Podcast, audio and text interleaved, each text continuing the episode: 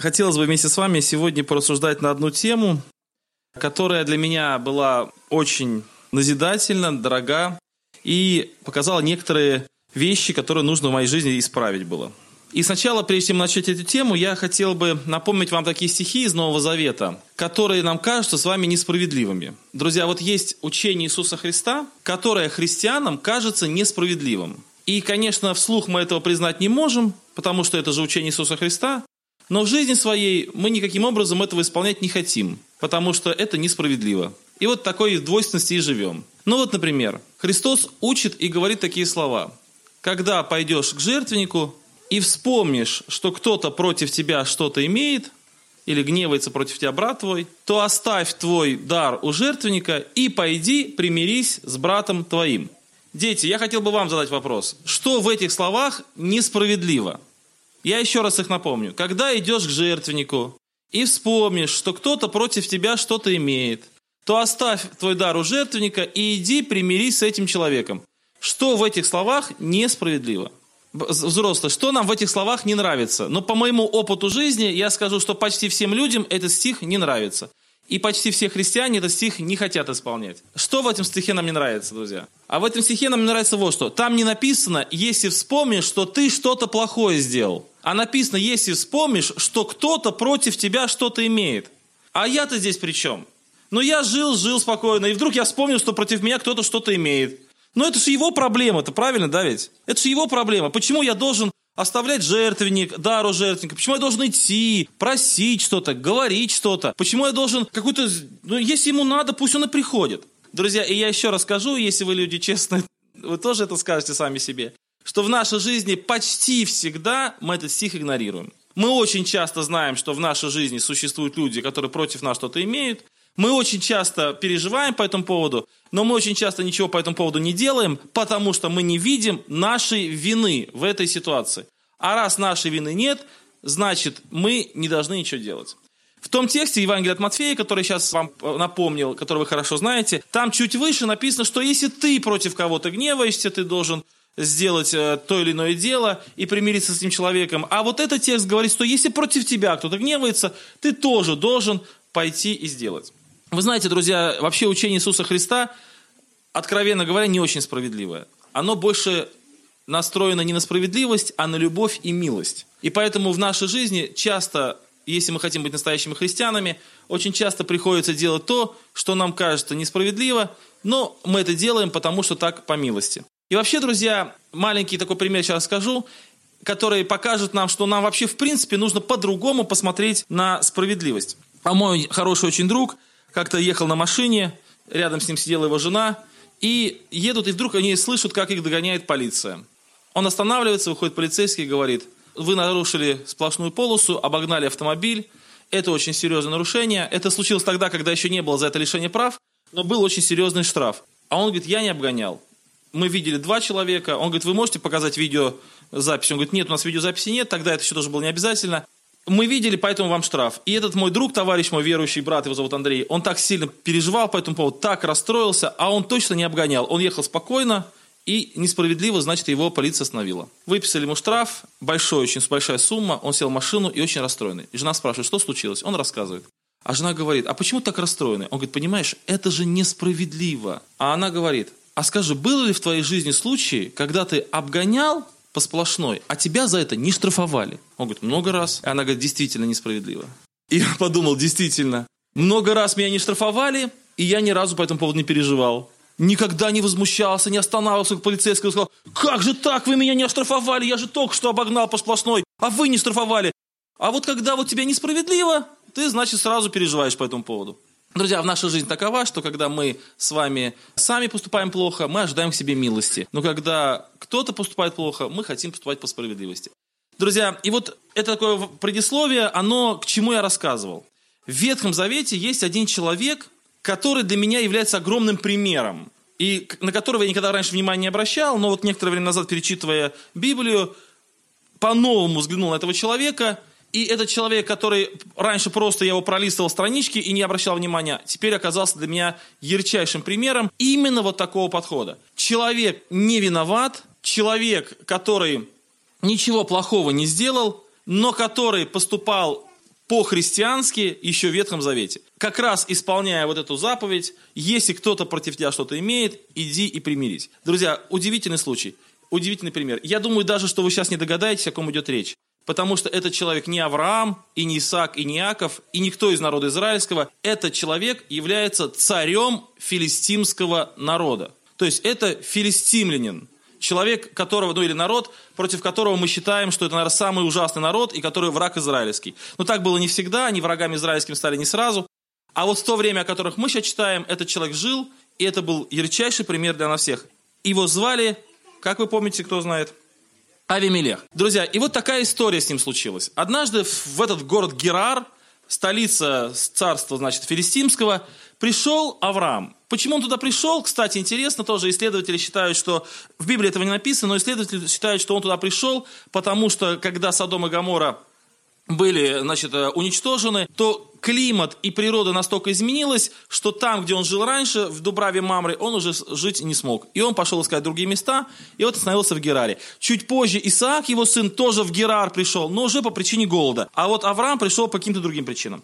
И когда он пришел туда, то он пришел к язычникам, получается. Филистимляне, они были язычники, он пришел туда, и вот здесь тоже интересный очень момент э, качества Авраама объясняется. То есть этот человек говорит, эти слова, кстати, очень нравятся моей жене, когда она читает, она всегда возмущается, потому что Авраам, чтобы ему было хорошо, сказал, скажи, что ты сестра моя. Вот такое, знаете, отношение, да? Наверное, жены наши не очень хотели бы, чтобы так мужья наши относились к вам. И вот он пришел в Герар и говорит всем, что это моя сестра, Насару. А потом, когда Авимелех его спрашивает, почему ты так сказал, почему ты это сделал дело, в 11 стихе Авраам говорит такие слова. «Я подумал, что нет на этом месте страха Божьего, и убьют меня за жену мою».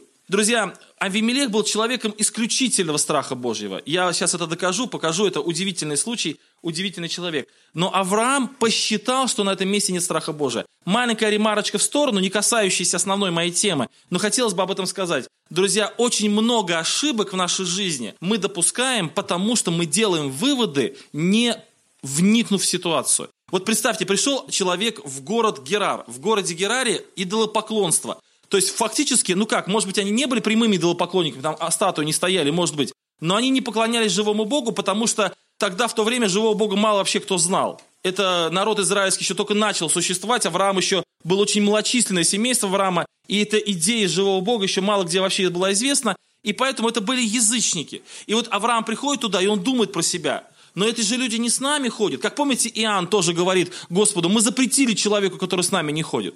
И вот так же и Авраам подумал, это же люди не с нами, они же о Боге живом не знают ничего. Разве могут быть они хорошими людьми? Вот в принципе, они разве могут быть хорошими? Нет, конечно. И Авраам делает вывод, что эти люди страха Божия не имеют, на основании своего собственного вывода, который ничего общего с реальностью не имеет, он предпринимает определенные действия, эти определенные действия причиняют вред народу, страдают люди, Страдает Авраам, страдает его жена, много людей страдают только потому, что Авраам сделал выводы. У меня был такой случай. Одна сестра мне пишет по Вайберу. Удивительный случай такой тоже. У меня по Вайберу разные люди пишут. Ну вот бывает совершенно неожиданные, конечно. Но вот это один из таких случаев. Пишет одна сестра утром. Брат Денис, можно вам задать один вопрос? Я пишу ей, если срочно, то я готов пообщаться. Если не срочно, то я свяжусь с вами позже, потому что сейчас очень занят. Она пишет, не срочно, напишите, когда освободитесь. И я вот Вайбер выключаю. Я вообще мессенджерами очень не люблю пользоваться. Это какой-то враги народа придумали мессенджеры, потому, потому что столько времени уходит и столько людей пишут, не знают, что делать. В общем, я отключил, Вайбер отключил, чтобы не видеть, потому что был очень сильно занят. И был занят целый день. Целый день был занят. И вечером, поздно вечером, уже включаю Вайбер, чтобы вот пообщаться с этой сестрой, потому что я помнил о ней включаю Вайбер, и мне целая серия сообщений от нее. Знаете, прям целый ряд сообщений. Она пишет вначале, брат Денис, ну что, уже можно? Ну, я ж не отвечаю. Она пишет, почему вы молчите? Вы что, не будете со мной общаться? Потом пишет, а вы еще служитель, обещали мне. Потом пишет через, через полтора часа. Извините, пожалуйста, я прошу прощения, я спылила. Потом пишет, ну дайте мне второй шанс. Вы знаете, она прожила бурную, активную жизнь в течение этого дня, вообще не со мной. Она извинялась, и она просила прощения, она злилась, и она рассказала какие-то примеры. Друзья, у нее прошла активнейший день в переписке Вот, и когда вечером я включил Вайбер, и вот эти все сообщения прочитал, и я в конце пишу, сестра, ничего, что вы целый день сами с собой пообщались, как бы, нормально, вам не нужно, может быть, я вообще тогда, вот. Друзья, и она пишет такие слова, я думала, что вы меня игнорируете. Вот, друзья, вот эта фраза, что я думала, я делала вывод, я что-то там вообразила в голове, это вот целая проблема нас. Вот Авраам пришел, он не вникнул, он не пообщался ни с кем. Друзья, Авраам прекраснейший человек, это отец всех верующих не хочется ничего про него плохого говорить, но Священное Писание об этом отмечает, что человек не вникнул в ситуацию, он просто сделал вывод. И на основании этого вывода он изменил свою жизнь, и на основании этого изменения жизни пострадало много людей. Друзья, просто маленькая ремарочка, еще раз скажу, не в тему нашей проповеди, просто такое ответвление от нашей проповеди, от моей проповеди, в том, чтобы нам с вами постараться не быть людьми, которые делают выводы необоснованно. Есть люди, которые живут в своем собственном мире, да, вот в их мире, в их в их мире, они как бы создали себе какой-то какие-то взаимосвязи, вот, но этого мира ничего общего с реальностью не имеет. И вот что-то подобное случилось у Авраама. И это целое бедствие в наше время, когда люди делают выводы не на основании точных фактов. Итак, Авраам сказал, я подумал, что на этом месте страха Божьего нет, а на самом деле на этом месте страх Божий был. Итак, возвращаемся к основной теме. Итак, основная тема, друзья, заключается в том, что человек, который желает иметь такие личные общения с Богом, настоящее общение с Богом, он должен принять или понять характер Божий. А характер Божий – это характер, построенный на милости и любви. И не в первую очередь на справедливости. Как я уже привел пример. Поэтому Христос и учит, если кто-то против тебя что-то имеет, то твои переживания об этом человеке, твое желание наладить с этим человеком мир, твое желание угодить Богу по отношению с этим человеком, оно должно быть больше, чем понимание справедливости. Но я же не виноват, я же ничего не сделал. Желание примириться с человеком и наладить мир превышает чувство справедливости, что я ничего не виноват. И вот здесь, друзья, какая ситуация? Авраам сказал, что это моя сестра. И Сара была забрана в дворец или в дом Авимелеха, и Бог говорит Авимелеху, что ты должен примириться с Авраамом. Друзья, удивительная ситуация. А Авимелех не виноват. Он потом скажет, мы будем читать, он скажет, Господи, я ничего плохого не сделал, я даже к ней не прикасался. Я сделал это в чистоте своего сердца, в простоте своего сердца, в чистоте своих рук. И Господь говорит, я знаю, что ты сделал это в простоте своего сердца и в чистоте своих рук, и я знаю, что ты не прикасался. Но, давайте, друзья, прочитаем эти слова. Сказал 6 э, стих, 20 главы книги Бытие. «И сказал Бог, я знаю, что ты сделал сие в простоте сердца твоего, и удержал тебя от греха моего пред тобою, потому и не допустил тебя прикоснуться к ней». То есть, друзья, Бог подтверждает чистоту Авимелеха. Бог доказывает, что он вообще ни в чем не виноват, абсолютно. И казалось бы, Бог бы должен сказать, Авимелех, ну а теперь я явлюсь Аврааму, объясню Аврааму проблему, Авраам к тебе придет, попросит прощения, ну ты уж прости, пожалуйста, когда к тебе придет Авраам. Нет. Бог Авимелеху говорит вообще странные слова, слушайте. Теперь же возврати жену мужу, ибо он пророк, и он помолится о тебе, и ты будешь жив. А если не возвратишь, то умрешь. Ты и все твои. Друзья, с человеческой точки зрения очень несправедливо, очень странно и очень непонятно. Почему Бог так делает? Авимелех не виноват, виноват Авраам, а тем не менее Авимелех должен просить прощения, должен возвращать, должен попросить, чтобы ты еще за меня помолился, а если этого не случится, то значит ты умрешь, и все твои. А вот в этот момент уже пришло какое бедствие, Господь затворил рождение, и не было рождения в доме Авимелеха, никто не мог рождаться. Друзья, чуть позже я к этой теме еще вернусь, почему так происходит. Но давайте посмотрим сначала на самого Авамелеха. Я хотел бы посмотреть, что это за человек вообще в принципе. Давайте посмотрим на его характеристику. Что это за человек? Итак, третий стих. Когда все это уже случилось, когда он уже взял Сару, когда она живет уже в доме его, в третьем стихе написано, «И пришел Бог к Авимелеху ночью во сне и сказал ему, вот ты умрешь за женщину, которую ты взял, ибо она имеет мужа». Недавно я читал одну книгу, она мне очень понравилась, эта книга. Эта книга Рави Захариаса, называется «Христианство, не оправдавшее надежд». И в этой книге она полна разных примеров, разных историй. И вот в этой, ну, когда мы с братьями эту книгу обсуждали, то меня спросили, какая история в этой книге тебя больше всего понравилась? Мне больше всего понравилась история про одного епископа или пресвитера церкви. Там написано, что этот пресвитер церкви склонился, как обычно, на колени и молился. Говорит, Господи, Боже мой. И вдруг с неба возглас «Что тебе, сын мой?» И написано, что епископу пришлось выносить на носилках, он потерял сознание. Ну, потому что никак он не ожидал, что Бог ему ответит. Друзья, мы очень часто так вот молимся, но если Бог нам ответит, то, наверное, нас придется выносить на носилках. Не ожидали, что ответит. Вот первое, что я хотел сказать об Авимелехе, человек, которому является ночью Бог, он абсолютно нормально к этому относится. То есть можно сделать вывод, что этот человек с Богом имел определенное общение. Я вначале сказал, что он был язычник, то есть, да, он не был евреем, а все неевреи язычники. Но, судя по всему, этот человек с Богом имел достаточно плотный контакт, достаточно хорошо с ним общался, достаточно часто с ним и слышал его голос, чтобы не испугаться, когда тот явился ему. Друзья, и это очень важная мысль, потому что человек, который готов поступать по Божьему, это человек, который в первую очередь имеет с Богом общение. Итак, Авимелех говорит, точнее, Бог Авимелеху говорит ночью во сне и сказал, вот ты умрешь за женщину, которую ты взял, ибо она имеет мужа. Обратите внимание, что Бог Авимелеху сразу говорит грозные слова. Он его обличает и обличает очень быстро. Друзья, и вот для меня эта мысль сложна в передаче, но я хочу, чтобы вы ее окончательно поняли. Вот давайте вернемся к тому тексту, что если ты вспомнишь, что кто-то против тебя что-то имеет, то пойди и примирись с этим человеком. Друзья, Авимелех был ни в чем не виноват. Он взял в чистоте сердца своего, в простоте сердца, в чистоте рук эту женщину в свой дом. А Бог ему говорит, ты умрешь, потому что она имеет мужа. Ты не виноват, но ты сделал плохо. Друзья, в нашей жизни, я еще раз хочу эту мысль подчеркнуть, настолько цены отношения друг с другом, что когда у нас разлаживаются отношения с друг другом, разлаживаются, то Бог говорит себе, вот ты умрешь, но может быть не физически, но у тебя будут бедствия, неправильно ты живешь. Ты должен все приложить усилия, чтобы исправить ситуацию. Маленький пример расскажу.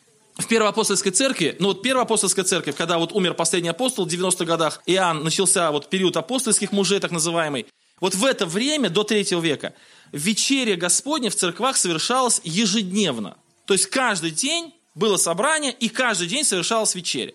И одна из книг, которая описывает семейные отношения в той первоапостольской церкви. И объясняется, почему в то время в семьях почти не было проблем. То есть никогда не было сложностей, и почему до третьего века вообще христианство не знает проблемных семей. То есть вот интересно, что сейчас у нас есть проблемные семьи, там муж с женой, там, если не разводятся, то, по крайней мере, хотя бы живут не очень хорошо, и там с детьми какие-то проблемы. А вот до третьего века история почти не сохранила свидетельств каких-то проблемных семей. И когда проводили собрания, то тема семейных отношений почти не затрагивалась, потому что не было этой проблемы, в принципе. А почему? Вот одна из причин, анализ этой ситуации, очень интересно. Вечеря была абсолютно каждый день. То есть вечером люди шли на собрание, была вечеря. Это первое. Второе. От вечери отказываться в Первой апостольской церкви было нельзя. То есть это в наше время человек там немножко согрешил, говорит, ну я сегодня воздержусь. В то время это было нельзя. То есть вообще воздерживаться от вечери было запрещено. Если человек воздерживался от вечери, то это значит, было церковное взыскание, очень серьезные проблемы были нельзя было воздерживаться от вечери. И третье. Люди очень сильно верили, что вечеря Господня – это реальное действенное событие. Апостол Павел пишет, кто ест и пьет недостойно, тот ест и пьет осуждение себе, не размышляя о теле Господнем. От того многие из вас больны и немало умирают. То есть они реально верили в то, что люди, которые принимают вечерю в недостойном состоянии, они больные и умирают. Они в это верили реально. У нас такой веры нет. Мы, друзья, часто принимаем вечерю в недолжном состоянии, считая, что все нормально, и Господь милостив простит. У нас отношение к вечере ослабло. Итак, друзья, вот эти три фактора. Ежедневная вечеря, отказываться нельзя, и ты умрешь, если неправильно примешь вечерю. Друзья, что делать, если ты с женой поссорился сегодня утром? Хочешь не хочешь, примиряться надо, понимаете? Или умирать, или примиряться надо. То есть других вариантов-то нет. Нет других вариантов-то, потому что ты... У нас, друзья, еще месяц в запасе. То есть ты сегодня поссорился, а вечеря через месяц еще можно, да, там, в месяц в ссоре прожить. А у них каждый день вечеря. Каждый день. И, друзья, и, кстати, этот автор пишет, историк церкви, он пишет такую фразу, что он говорит, что если мы хотим в наших церквах наладить отношения, ну, в смысле, чтобы в церквах стало лучше, в принципе, то надо вечерю делать почаще. Вот это интересная мысль. Ну, возможно, так и есть. Друзья, вот к чему это говорится? То есть человек должен понимать, что его отношения с другим человеком в семье или в церкви, или, это настолько важно, что надо все бросить и привести отношения в порядок. Потому что вот у Амелеха, Авимелеха возникли какие-то отношения плохие с Авраамом, даже пусть он не виноват, но Бог ему говорит, Если ты не исправишь эту ситуацию, ты умрешь, у тебя проблемы будут в своем доме. И Авимелех принимает это очень серьезно. Итак, друзья, мы уже сказали, что Авимелех это был человек, который имеет общение с Богом, и он от Бога услышал грозное слово. Что мне, друзья, еще нравится очень сильно в этом человеке, и я буду последовательно идти. Четвертый стих. Авимелех же не прикасался к ней и сказал, владыка. Очень короткое слово, я упомяну слово владыка. Друзья, кстати, в греческом языке владыка, слово владыка, звучит как деспотос. Вот для вас, может быть, это удивительно, но деспотос. Какое слово произошло в русском языке? Слово деспотос? Деспот. А что означает слово деспот? То есть безоговорочный владыка. То есть деспот у нас такой имеет отрицательную коннотацию. Да? То есть это человек, который, ну, такой, знаете, злой какой-то и так далее. Но вообще изначально слово деспот означало человек, которого служат беспрекословно. Вот беспрекословно его слушают. Никаких вариантов нет. И, друзья, и вот это слово в греческом означает деспотос, а в русском языке, чтобы уйти от негативного деспота, стали употреблять слово «владыка». Но «владыка» имеет вот это же самое значение, то есть беспрекословное послушание. Нельзя одного слова даже воспротивиться.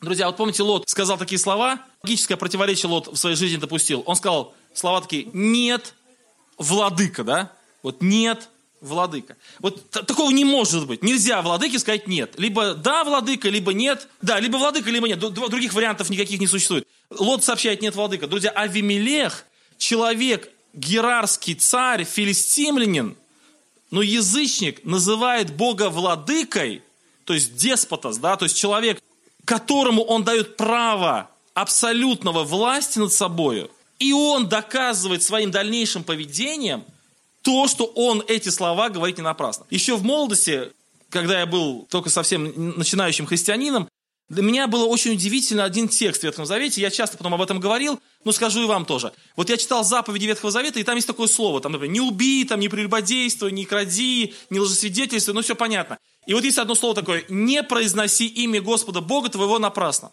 Я всегда удивлялся, ну неужели настолько это важно, что вот эти слова «не произноси имя Господа Бога твоего напрасно» были включены в десятисловие, то есть вот из всех 613 заповедей, вот в самые важные выделены эти слова. Я пошел к пресвитеру церкви и спрашивал, а почему так написано? Он говорит, ну вот некоторые бабушки молятся, говорят, Господи, Господи, Господи, Господи, там по 50 раз. Некоторые дети даже считают, сколько человек. У нас в церкви была одна бабушка, очень много раз говорила слово Господи, и когда она говорила аминь, один мальчик говорит, 72. Ну, то есть как бы вслух. То есть он подсчитывал, пока она, значит, а что делать еще, пока она молится? И вот он такое объяснение дал. Я вот подумал, неужели Богу настолько обидно, что его имя часто произносят, что вот даже нельзя это сделать, и даже в заповеди это написано. Друзья, но оказалось, смысл этой заповеди более глубокий. Не произноси имя Господа Бога твоего напрасно, это фраза. Она означает вот что. Если ты называешь имя Господом, то и относись к нему как к Господу. То есть, если ты встаешь на колени и говоришь, Господи, вот благослови мой сегодняшний день, Господи, вот э, что мне сегодня делать? А в твоей жизни ты живешь как хочешь. То вот это означает, что ты произносишь имя Господа напрасно. Зачем ты называешь его Господом, если он в твоей жизни не Господь? Вот эта логика понятна, да? И вот Лот говорит, нет, владыка. Никаких проблем для Бога нет, для, для Лота никаких проблем нет, назвать Бога владыкой, так знаете, и при этом делать, что хотел. И для многих христиан в нашей жизни то же самое. Никаких проблем нет, называть Бога Господом и делать, что, значит, что хочешь. А вот Авимелех называет его владыкой, и все его последующее поведение доказывает, что для него это действительно владыка. Ну и в том числе, друзья, в чем особенно доказывает? Вы знаете, вот, друзья, вот дети, я скажу вам, есть три вида послушания. Знаете, что есть три вида послушания? Первый вид послушания. Представьте себе, что я очень хочу есть. Это нетрудно представить вообще совершенно. Вот я очень хочу есть. И мне говорят, Денис, там пожарили шашлык, пошли есть. И я говорю, пошли. И мне говорят, какой Денис послушный, молодец. Вот его позвали есть шашлык с Кока-Колой, и он пошел. Какой послушный? Это послушание или не послушание? Ну почему? Послушание. Это первый вид послушания. Первый вид послушания – это послушание, когда я хочу делать то, что меня просят. Второй вид послушания. Я выезжаю с Ейска в Тимошевск на машине. Мне говорят, Денис, возьми, пожалуйста, посылочку, передай там в Тимошевск. Я говорю, хорошо, возьму. Взял посылочку, положил и поехал в Тимошевск. Я послушный или не послушный? Но это второй вид послушания. Послушание, когда мне все равно. Хочу так, могу так, могу так. Никакой разницы в этом нет. Например, я приехал к вам в лагерь, и вы сейчас куда-нибудь поедете, допустим. Тут пять машин стоит. И мне говорят, поедешь там? Я говорю, поеду. В какую машину сядешь? А я же никого все равно не знаю. Ну, хорошо. Говорю, мне все равно, в какую машину. А вот садись. И мне потом скажут, о, какой Денис послушный. В любую машину сел, ему все равно. Друзья, а мне правда все равно, потому что у меня нет предпочтений никаких. Если бы я близко с кем-то был знаком, ну сейчас я уже познакомился с кем-то, а чуть раньше, вот проще было бы, то тогда мне было бы сложнее. А так мне предпочтений нет, мне все равно, я сел и поехал. Друзья, это второй вид послушания, то есть послушание, когда тебе все равно. А вот третий вид послушания, когда ты имеешь четкое, конкретное желание, у тебя есть четкое, конкретное понимание какого-то вопроса, и ты четко, конкретно настроил себе планы, а потом тебе говорят, вот сделай вот это. И ты против своих планов, против своей воли, против своих желаний слушаешься. Вот это послушание самое ценное и самое редкое. И очень многие христиане, они живут так. Вот они в Библии имеют какой-то текст, вот этот текст хороший. А, в добродетели проявите рассудительность. Это замечательный текст. Это я послушан этому тексту, и поэтому никому ничего не даю, потому что я очень рассудительный. Вот. А есть другой текст, всякому просящему тебя дай. Это текст не очень хороший. И я этому не буду слушаться. И поэтому один-один. Как бы я один текст не послушался, один послушался, но в общем нормально.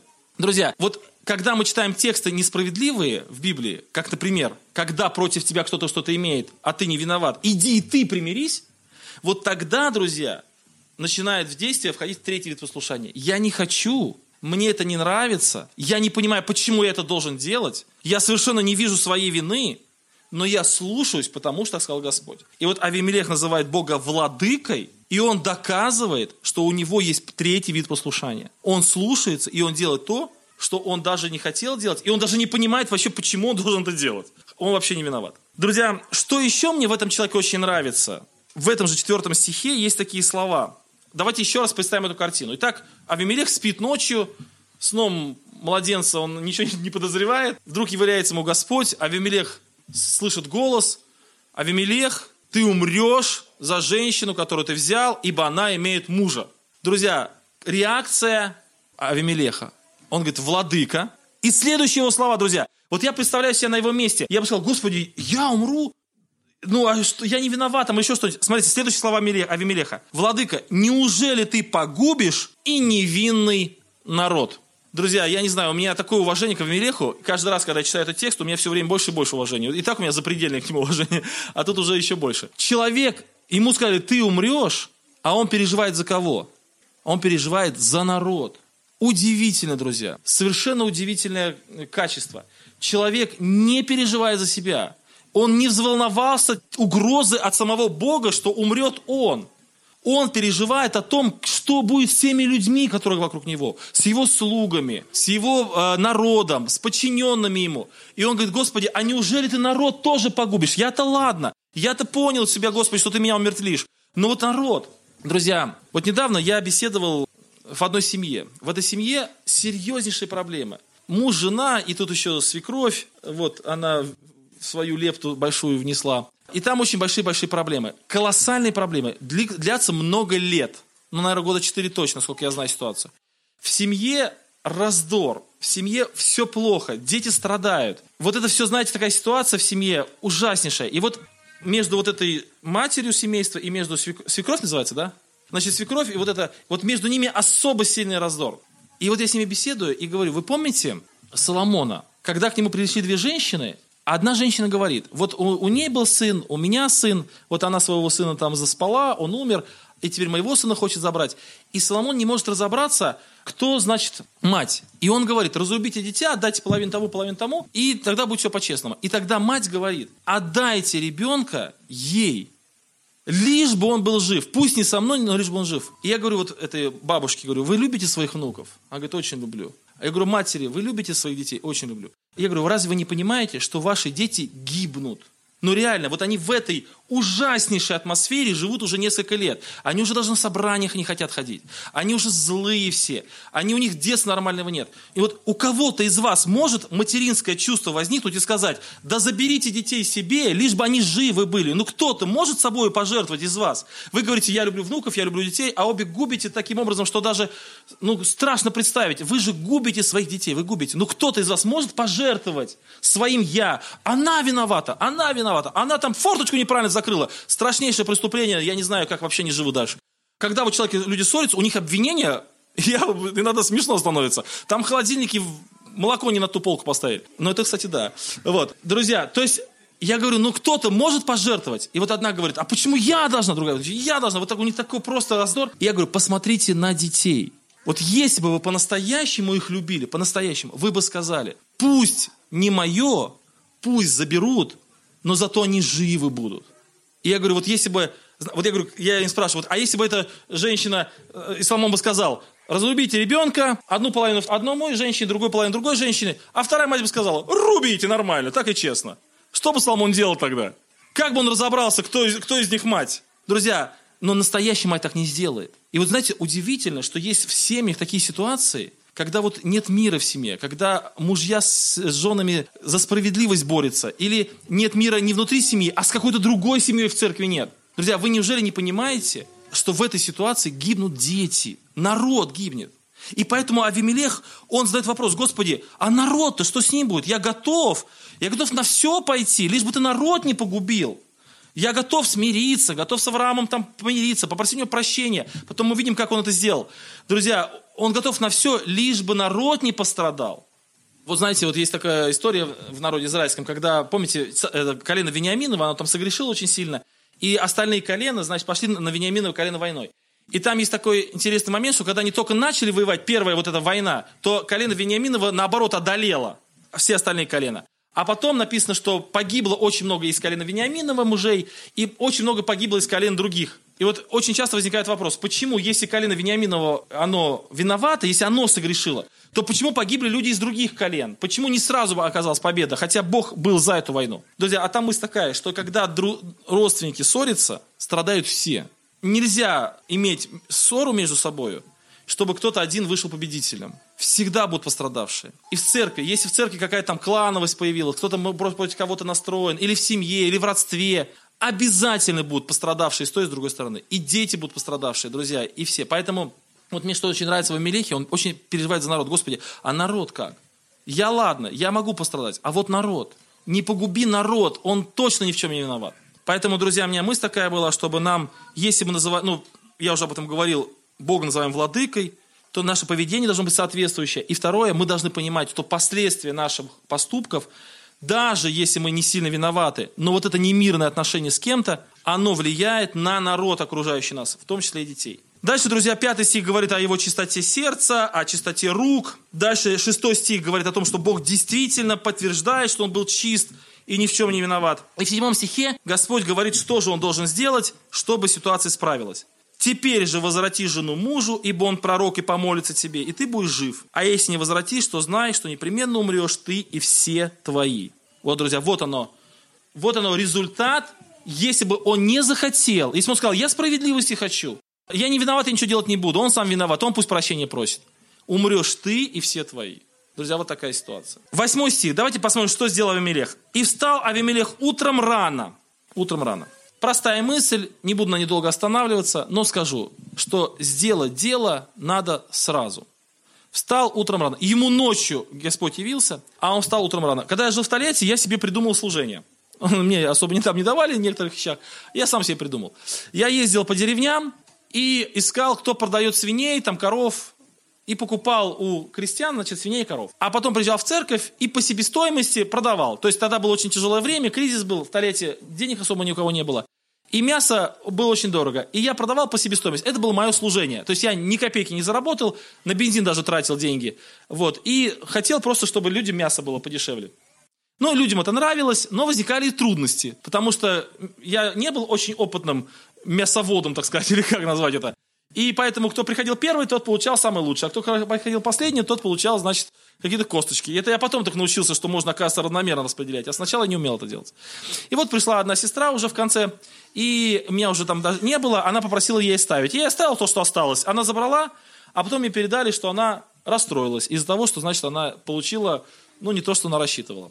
И я пришел домой, и мне передали, что вот эта сестра, сестра Настя ее зовут, она расстроилась. И я вот думаю, про себя. Но я-то не виноват, что она расстроилась. В общем-то, ей как бы могла бы и не брать, это же как бы не, не заставляют же.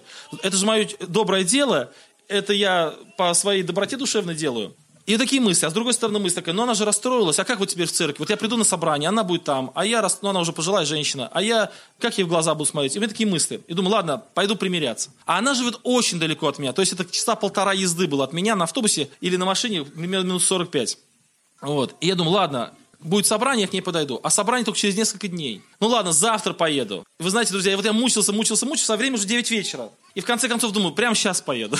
Сел, поехал к ней, рассказал ситуацию, попросил мне прощения за такую свою халатность. Мы с ней помирились, и я ехал домой, уже было очень поздно, и мне было хорошо на сердце. Друзья, вы знаете, в нашей жизни очень часто мы откладываем решение. Вот да, мы понимаем, мы не сильно виноваты. Да, мы понимаем, что это он виноват. Но с нашей стороны было бы благородно пойти и наладить отношения. Но давайте это сделаем попозже, потом это сделаем, когда-нибудь через какое-то время. В этом плане мне очень нравится один пример из Ветхого Завета, когда, помните, жабы пришли в землю египетскую, там огромное количество жаб было, это просто, они даже в квашню упали, там в тесто, они везде эти жабы были, там, то есть удивительная картина. И вот фараон говорит, помолитесь и уберите этих жаб. И тогда Моисей говорит, назначь время, когда помолиться. Вы помните, когда фараон попросил помолиться? Он попросил завтра, да? Вот, кстати, для меня тоже удивительно, почему завтра, почему не сегодня. То есть, может быть, он как бы хотел еще понаслаждаться одним вечером общения с жабами, не знаю. Но, значит, такой юный натуралист, как бы, да, хотел, чтобы еще жабы побыли с ним вместе. А мы еще не доели тот тортик с жабой, который ты вчера сварила, да, там. И вот они, значит, он говорит, завтра, завтра. Так вот там интересный момент. Когда Моисей говорит, я помолюсь, и жабы исчезнут из земли египетской, исчезнут. Вот эта фраза, Моисей говорит, исчезнут. А он говорит, завтра помолись. И когда он на следующий день молится, то жабы не исчезают. Написано, они издохли, ну простите, пожалуйста, их собрали в груды, и восмердела земля.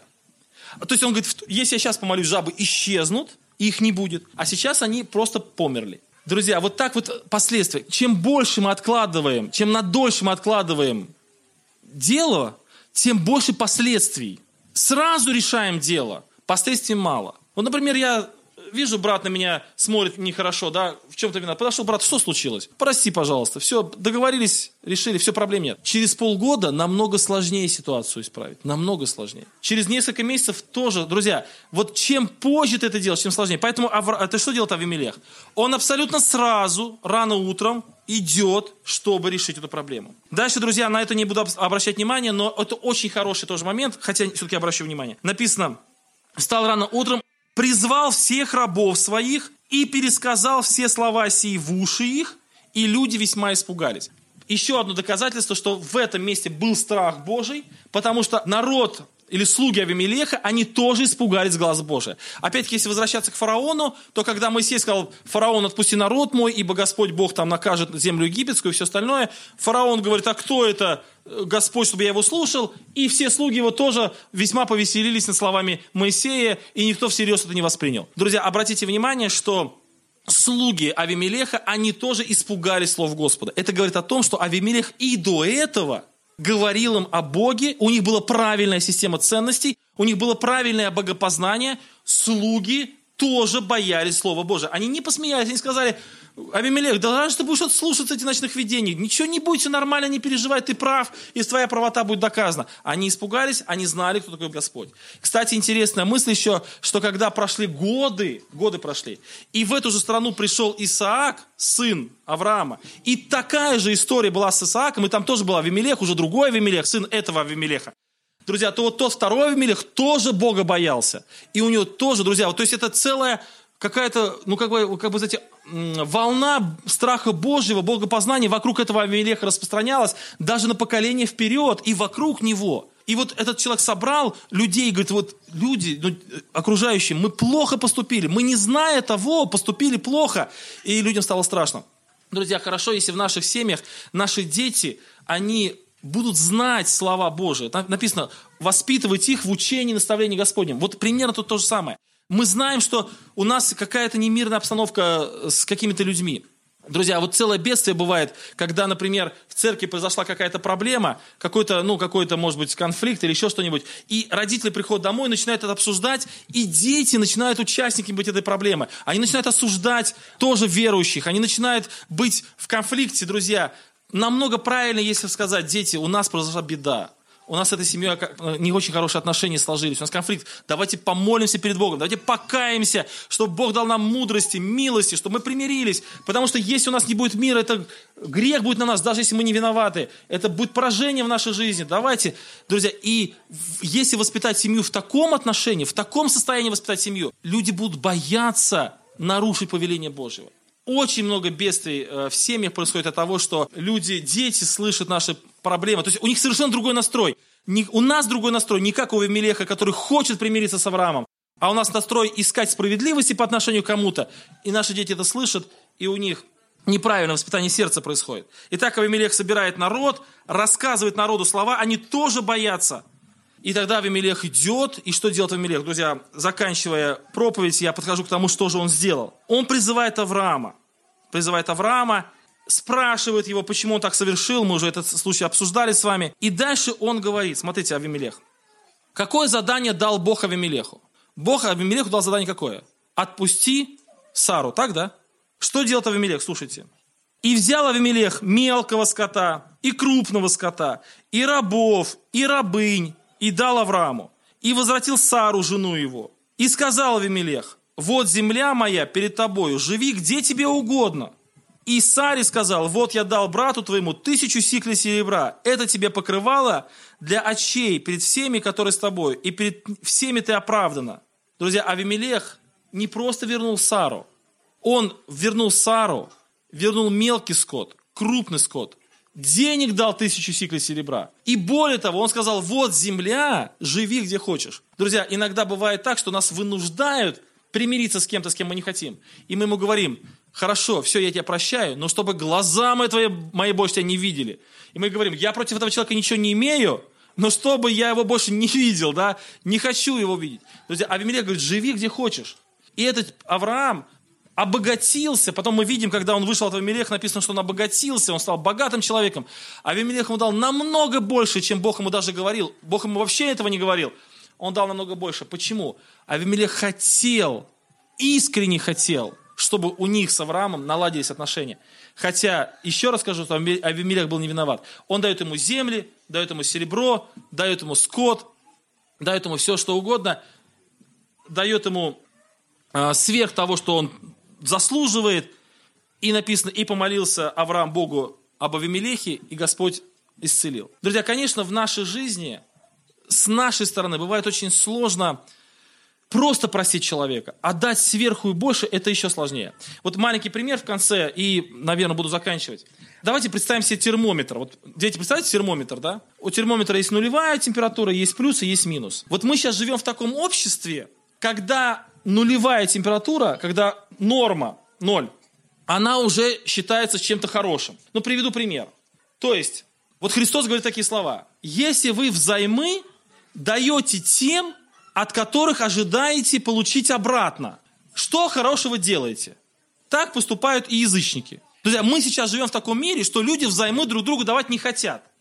Они, то есть они в минусе находятся. То есть не хотим давать. И если человек дал кому-то взаймы и уверен, что ему отдаст, он уже считает себя героем веры. То есть он уже, вот это да, вот я дал взаймы, у меня самого трудно, а я еще и взаймы дал, вот это я молодец. А Христос говорит, что это ноль. Ну так все поступают, так язычники поступают. А что тогда в плюс? А вот если вы взаймы даете тем, от которых вы не надеетесь получить обратно, вот это в плюс. Друзья, ну таких ситуаций мы даже и не знаем. Разве мы дадим человеку, который точно не отдаст? Конечно, мы ему не дадим, это же неразумно. Друзья, то есть мы, в принципе, даже у нас такая ситуация сейчас в жизни, что даже на ноль, на нормальный уровень всех людей выйти сложно. Если вы приветствуете только братьев своих, то есть как бы расположено, но слово приветствует, это значит расположено, открыто, добродушно, гостеприимно только к братьям своим, ну то есть к своим по вере. Что особенного в этом? Так все поступают. Друзья, но ну, мы сейчас в таком мире живем, что если человек к брату своему оказал доброе расположение, то это уже молодец. А оказать к врагу своему доброе расположение, ну это недостижимая высота.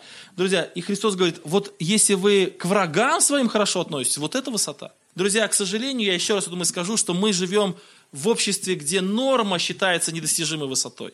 Но Христовы требования никуда не деваются. Он говорит о том, что надо выше жить. И вот Авимелех, он выше жил, друзья. Он не просто сделал то, что должен был сделать. Сару вернул, ну все, забери и уйди, и чтобы глаз мои, мои тебя больше никогда не видели. Нет, он дает ему больше от чистого сердца, желая покрыть все, даже сверху того, что, возможно, было принесено Аврааму какие-то переживания, он сверху покрыл. И, конечно же, Авраам даже не думал по этому поводу больше расстраиваться. Друзья, Авамелех это сделал, и у него наладились отличные отношения, и Авраам помолился. Друзья, заканчивая свою проповедь, я хотел бы вот эту мысль, она для меня очень была назидательна. Я, когда читал, обличал это мне слово. Почему? Потому что христианство – это не очень удобная религия. Ну, вера. Не очень удобная вера. Как сказал Клайв Льюис, что если вы ищете в христианстве удобную, что-то удобное, то вам надо обратиться в другую веру. Христианство, оно неудобно. Оно нас ограничивает. Оно как бы а, вот он говорит, помните, Христос говорит, вот вы думаете, я принес мир на землю? Нет, я принес меч, там, либо двое будет против троих и так далее. То есть мы думаем, что вот мы станем христианами, нам станет комфортно жить. Нет, друзья, христианство это очень завышенные такие вот ну, положения, что ли. Христос, Он намного выше сам по себе любого человека, и Он желает, чтобы Его ученики были намного выше. И потом, когда мы читаем Новый Завет, если мы будем читать честно и откровенно, то мы увидим там много того, что нам не понравится, потому что это нам покажется несправедливым. Но если мы хотим жить по христианству, то мы должны жить по любви. А это не по справедливости. И вот здесь мы находим пример, когда человек абсолютно несправедливо, но он это положение воспринимает иначе, чем воспринял бы любой из нас. Он воспринимает его так, как должен был воспринять. И этот человек на страницах Священного Писания остался ярчайшим примером правильного отношения к подобным ситуациям. Мне бы хотелось, друзья, себе это сказать и всем нам, чтобы в нашей жизни вот вспомнить об, Амелехе, когда мы с вами попадем в подобную ситуацию и сделать так, как поступил он. Аминь.